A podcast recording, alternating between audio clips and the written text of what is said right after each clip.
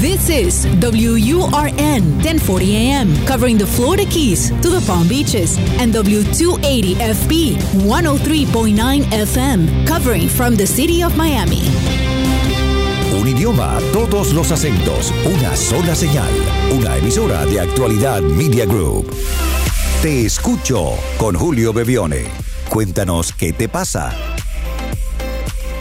Te escucho es presentado por Benésere, un centro de salud especializado en acupuntura y medicina oriental. La enfermedad no puede vivir en un cuerpo sano. Por eso, la doctora Regina Ollarse se ocupa de guiar personalmente a sus pacientes. Benésere está en Miami. Reserve su cita para esta semana al 305-599-0770. 305-599-0770.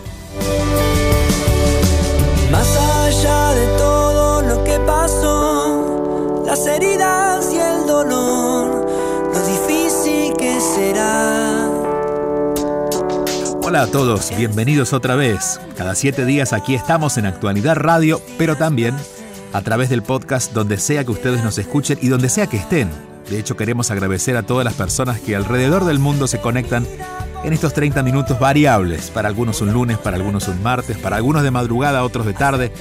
O quienes están en Miami o en el sur de la Florida escuchándonos por actualidad allí en sus casas, en sus carros, en ese momento donde podemos conectarnos. Hoy quiero comenzar con una reflexión que quizás nos ha tocado a muchos porque cuántas veces no hemos elegido a alguien que finalmente no nos elige. Nos hemos enamorado de alguien que no se enamora de nosotros, o hemos querido trabajar en un lugar donde no nos dieron el trabajo. Y debo confesar que en primera persona lo sé porque muchas veces no fui elegido. No me eligieron para un trabajo que quería hacer, otras veces no me eligieron como amigo, y donde más dolió fue cuando no me eligieron como pareja de quien yo sí quería. Y diré que, más allá del dolor pasajero, fui aprendiendo a elegirme. Sí, a elegirme. Cuando no me elegía, no me buscaban, no me encontraban, o simplemente parecía transparente, no me veían. Y allí tuve dos posibilidades. O comenzaba a querer agradar, a buscar aprobación, a sobreadaptarme a todo lo que imaginaba que debería hacer para ser mirado, o me elegía primero a mí. Y las metas dejaron de tener eh, eh, nombres como tener una pareja, o conseguir un trabajo, o encajar en ese grupo de amigos, sino que me dediqué más a ser amable conmigo, a ser más, más valioso conmigo, valorarme más, a ser el primero en hablar bien de mí. Puedo decir que muchas veces no soy elegido, aún hoy, porque es natural que así sea, pero ya no lo tomo personal, ya no hay dolor. Comprendí que soy distinto, que no consumo lo que todos consumen, que es natural que alguien que no comparte mi forma de ver la vida no me elija, y que no ser elegido también está bien. Hoy ya no me escondo ante el elogio, pero tampoco lo busco. Mis críticas son para crecer, no para minimizarme. Valoro de mí lo que quizás nadie más puede valorar y también me cuido no abro la puerta a quien no me respeta o quien genuinamente no me quiere elegir. Con esta reflexión queremos comenzar nuestro encuentro de hoy para ponerle un poco de aire a esos momentos que han quedado encerrados, tupidos, de enojo, de frustración cuando no hemos sido elegidos. Y temas como estos son los que compartimos con ustedes porque para eso es este espacio, para darle una segunda mirada a todo lo que nos pasa. Recuerden que si quieren dejar su mensaje de voz lo pueden hacer al más 1-305-824-6968, más 1-305-824-6968, porque aquí estamos para compartir cada semana. Aquí estoy, aquí estamos, te escucho. Un programa para aprender, para saber enfrentar cada situación y seguir adelante. Hola Julio, buenos días. Eh, ¿Cómo estás? Mi nombre es Romina, soy de Buenos Aires. Hace dos años que tengo una relación con un hombre con poca tolerancia, yo diría tolerancia cero. Eh, soy una persona a la que le gusta expresar sus emociones, sus inquietudes y molestias. Y siempre trato de hacerlo de la mejor manera. Bueno, siempre no. Desde que te conozco a vos y que te sigo, aprendí a, a buscarle un poco la vuelta eh, para hacerlo siempre de la mejor manera. Eh, con él me sucede que cuando le planteo algo que me molestó o, o, que quisiera tener en la relación, eh, es como que él se enoja, a veces mucho. Cosa que a mí me angustia porque mm, son pequeñeces que, que, suceden y siento que él exagera y dramatiza cuando en realidad yo lo que busco es que escuche y analice si lo que le digo es para revisar, mejorar eh, o si para sumar a la, pareja y si él considera que, que, no es así, también me lo exprese. Eh, pero bueno, eh, sucede mucho esto, que es como que él se enoja y obviamente luego hay una discusión y bueno, no sé qué vuelta a buscarle porque bueno, a mí me, me angustia esto, me gustaría poder expresarlo y que nada, además que no entiendo el enojo, eh, porque siempre le digo, son cosas que, me suceden a mí, que siento y que necesito eh, hablarlas con él, que es mi, pareja. Eh, la verdad no sé cómo darle vuelta al asunto este para, para nada, mejorar, ya que me gustaría poder encontrarle la vuelta. Eh, te mando un abrazo, espero tu respuesta. Y, ah, y quiero saber si te gusta tomar mate. Te mando un, hmm. enorme abrazo. Gracias, Romina. Vamos a ver si le encontramos la vuelta mientras tomamos mate. Tomo mate especialmente si estoy con alguien más, porque a veces es un poco aburrido. Mate, para quienes no conozcan, es este, famosa, este famoso té que se toma en Argentina hecho con yerba mate y una bombilla, pero la idea es poder compartirlo, ¿no? Porque no es una taza individual, sino que se comparte. Y si no hay otra persona, a veces nos cuesta compartir. Y hablando de compartir, Romina, vamos a. Voy a poner un poco en menos palabras lo que acabas de decir, para que todos podamos entenderlo. Romina dice: Yo le explico a mi pareja lo que siento, cómo lo siento, lo hago de la mejor manera posible, pero él se enoja.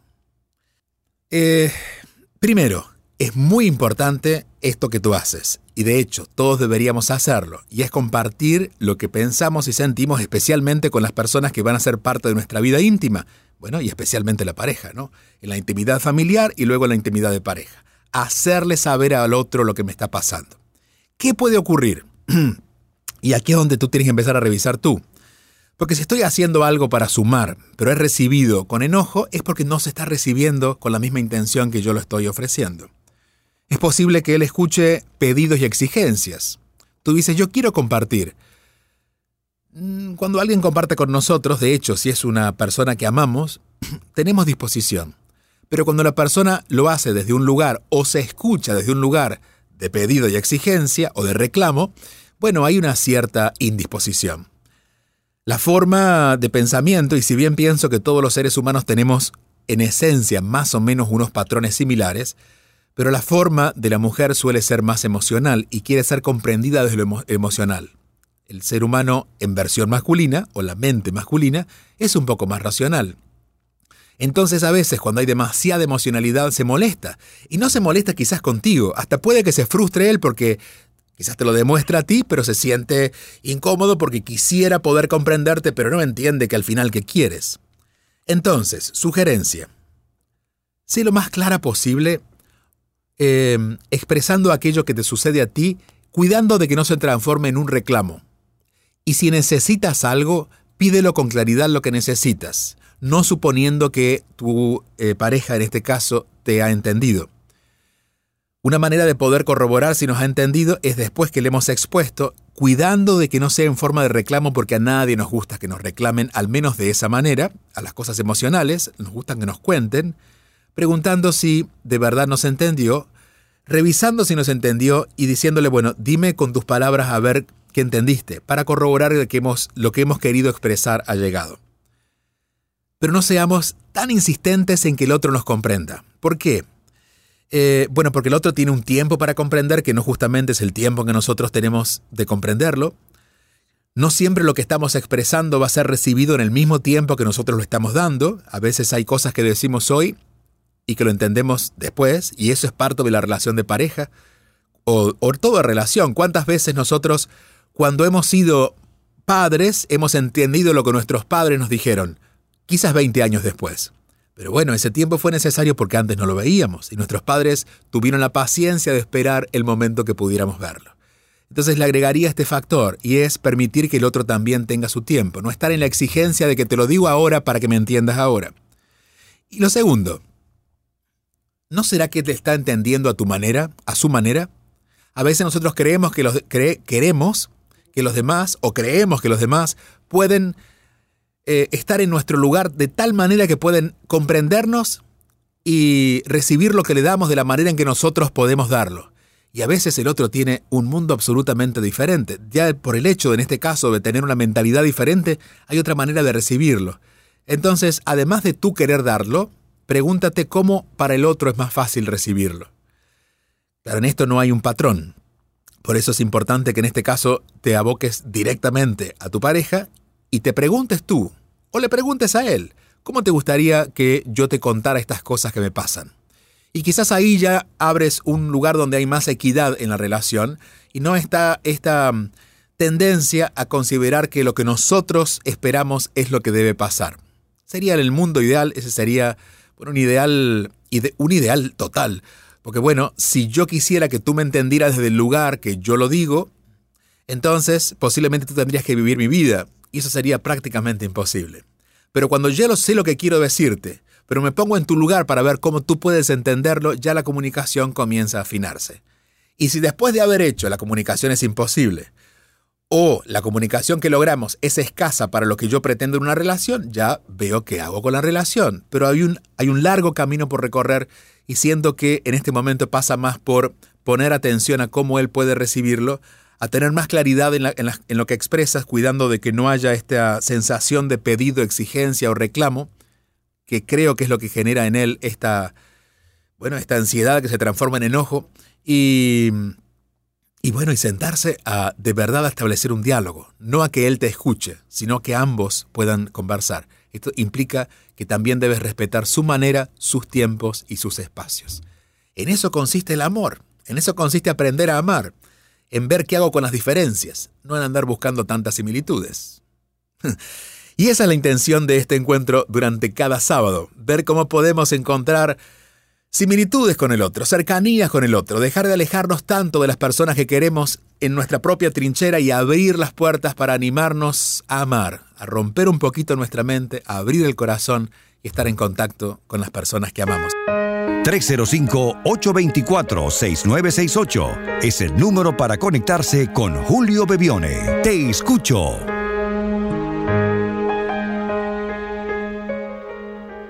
Hola querido Julio, soy Estela Brusotti, tu amiga de Buenos Aires. Y nada, quería saber vos qué pensabas eh, en cuanto al tema de la pareja, que resulta tan complicado quizás, ¿no? Eh, yo soy una mujer independiente que trabajo hace tantos años y bueno, vivo, alquilo un departamento, tengo una perra, una gata y siempre, yo soy muy inquieta, siempre trato de aprender algo. Ahora estoy aprendiendo a tocar guitarra, así como aprendí a nadar en algún momento y, me interesé hace unos años por, por la espiritualidad y por tratar de ser mejor. Y bueno, y me resulta muy complicado encontrar una pareja. No estoy hablando de, ay, todos me engañan, no, sino eh, lo que yo busco es un amor incondicional. Pero la verdad es que no estoy segura de que funcione a nivel pareja ahora, después de las experiencias, ¿no? Me, me resulta muy, muy difícil. Bueno, te mando un gran abrazo y te escucho. Mm, gracias, mm, Estela. Te quiero mucho, Julio. Igualmente. ¿eh? Un fuerte abrazo hasta Buenos Aires. Parejas. Mientras más nos vamos conociendo nosotros, parece que fuera más difícil encontrar a alguien que, bueno, que fuera compatible con nuestras vidas. Em, y en teoría parece que es una verdad, pero en realidad yo creo que mientras más nos vamos conociendo nosotros, menos dejamos de necesitar una relación de pareja. No significa que no sea una opción, pero menos necesitamos una relación de pareja. Y en esa no necesidad podemos ser un poco más libres de construir relaciones de parejas diferentes.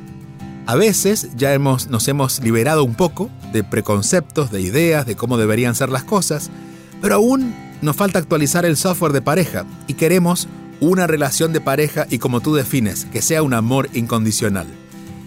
Eh, bueno, ese tipo de relación en realidad no existe ni siquiera con nuestros padres. Digo, la condicionalidad siempre va a aparecer en las relaciones y especialmente en relaciones de pareja donde venimos más que a amar, a terminar de aprender a amar. Entonces siempre va a haber algún tipo de condiciones que van a ser la razón por la que nos unimos y luego nos vamos nutriendo en esa relación.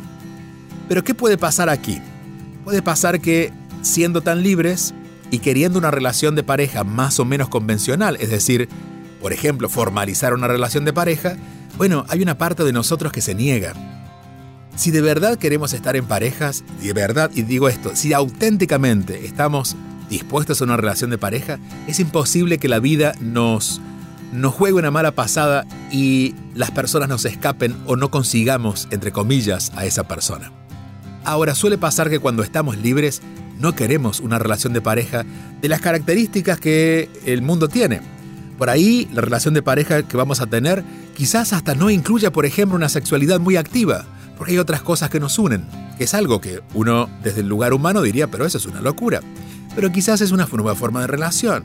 Por eso, en este caso, Estela me preguntaría, y te diría que esto estás en, en un, en un espacio de conciencia mucho más claro que la mayoría de los seres humanos que todavía andan buscando enganchar, entre comillas, una pareja para sentirse valiosos. Yo sé que tú no estás allí ya.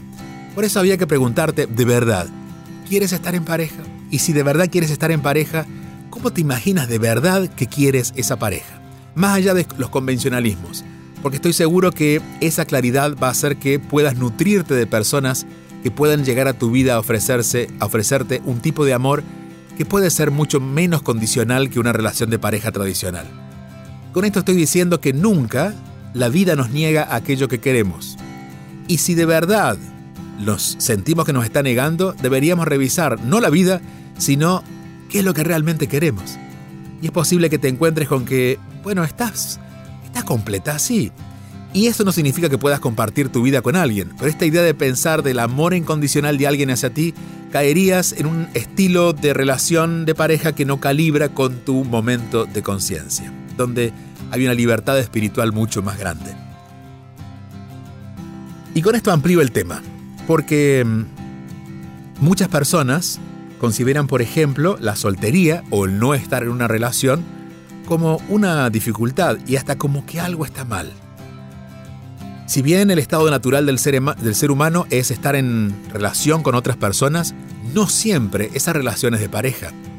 Y no siempre las relaciones de pareja tienen el formato que el ser humano ha inventado, que es, bueno, bastante eh, restrictivo, ¿no? Y es un acuerdo donde, donde tenemos ciertas formalidades que tenemos que cumplir.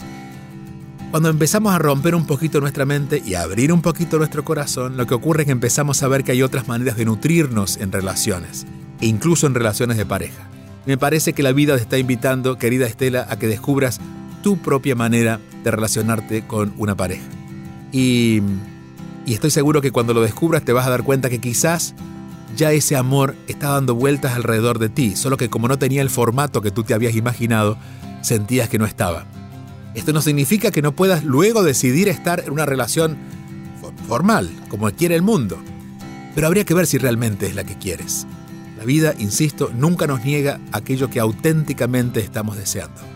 Pero es posible que si lo que deseamos no coincida con lo que es auténtico, lo que aparezca simplemente es una dificultad o un momento donde la vida se nos pone en contra para detenernos en esa búsqueda que no tiene nada que ver con nosotros. Te escucho. Aquí estamos cada fin de semana en actualidadradio.com. Estamos en Miami físicamente, pero estamos donde quieran ustedes que estemos. Estamos en el país que quieran estar, estamos sobre eh, la mesa de café en sus casas, estamos en el automóvil, porque hay muchas maneras de conectarnos a través de Actualidad Radio en AM, en 1040, aquí para en la Florida. Estamos en actualidadradio.com para aquellos que lo escuchan a través de la internet o buscan nuestro podcast en Actualidad Media. Pueden bajar esa aplicación en el teléfono donde sea que estén. Importante que estemos conectados. Te escucho con Julio Bebione. Solo aquí, en Actualidad Radio.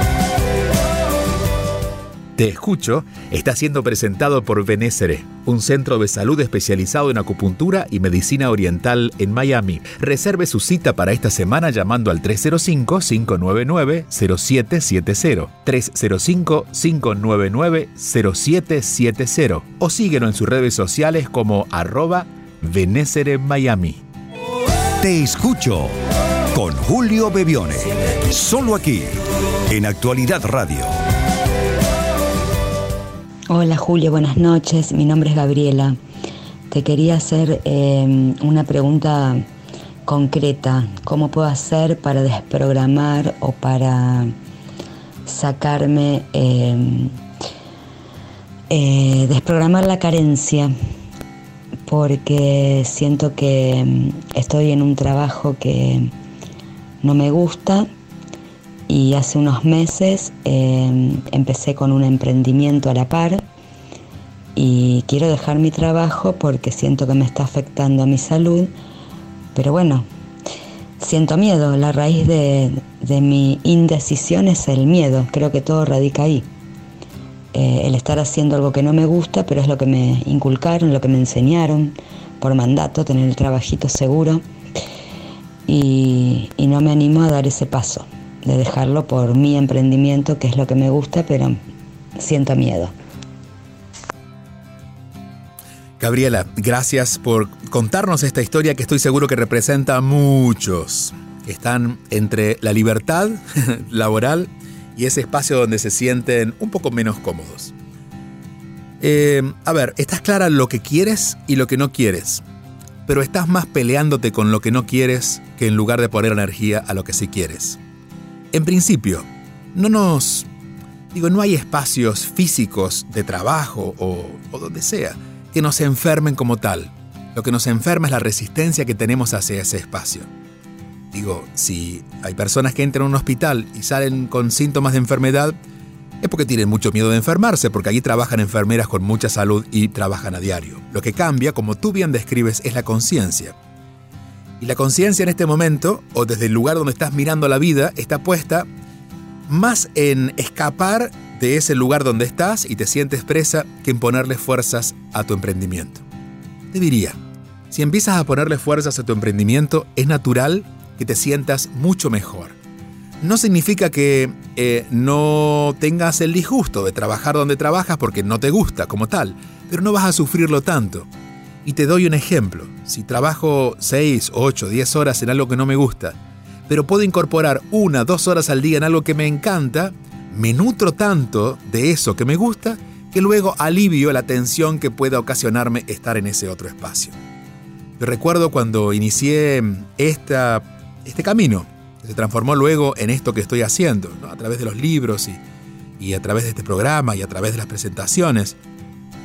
En realidad dedicaba muchas horas a trabajar en algo que, bueno, que no era lo mío y no me disgustaba, pero no me sentía cómodo en ese espacio hasta que descubrí que al menos dos horas a la semana podía hacer lo que más me gustaba, que en ese momento eran atender a grupos de personas que estaban buscando esto mismo que buscamos ahora.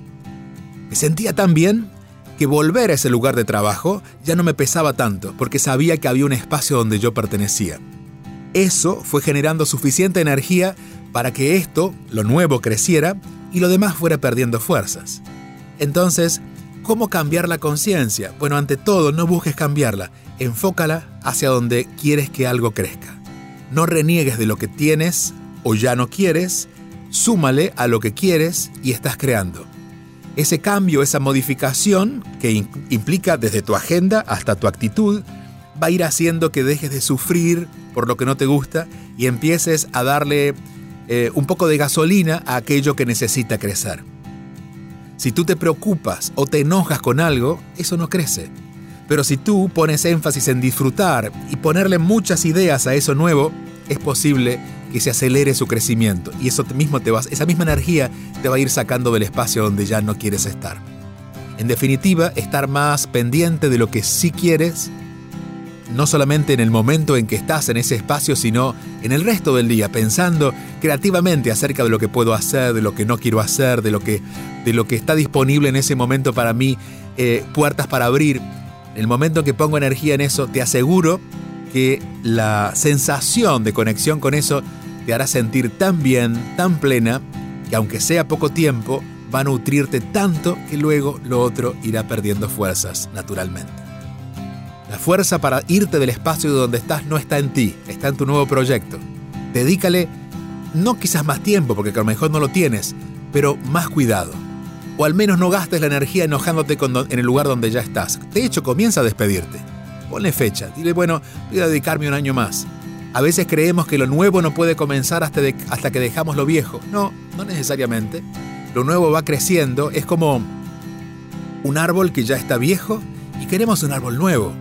Pero en lugar de quedarnos frente al árbol viejo enojándonos por su vejez, pongamos atención en la semilla que hemos sembrado y empecemos a cuidar esa semilla para que cuando sea árbol, la sombra de ese árbol pueda hacer que éste quede cobijado o termine muriendo si ya no corresponde a nuestra vida. Pero no pongamos otra vez énfasis en lo que nos disgusta, pongamos más atención en aquello que la vida está poniendo como una nueva oportunidad. Lo que hace que nuestra conciencia cambie más allá de todo lo, lo que, entre comillas, conscientemente evolutivo podamos hacer, ¿no? trabajar con nosotros y demás, son los pequeños actos cotidianos. Cuando ponemos acción en algo, nuestra conciencia se invita naturalmente a cambiar, porque cuando hacemos algo diferente hay nuevos pensamientos, nuevas emociones, hay mucha energía moviéndose y nuestra conciencia crece, se expande y allí es cuando logramos realmente el salto evolutivo. No cuando lo hacemos mentalmente o desde nuestras emociones, sino cuando todo lo involucramos en actuar de una manera diferente. Que todas tus acciones o la mayoría de ellas involucren mucho más con tu nuevo proyecto. Si eso está en tu destino, estoy seguro que no demorarás en crecer. Te escucho con Julio Bebione. Todos los fines de semana a las 8 y 30 de la mañana. Envía tu mensaje o video por WhatsApp al 305-824-6968 y cuéntanos qué te pasa. Y por ahora, de momento, le ponemos punto final. Punto final que será suspensivo porque la próxima semana, en siete días, volveremos a encontrarnos para compartir nuestro encuentro. Hasta la próxima semana.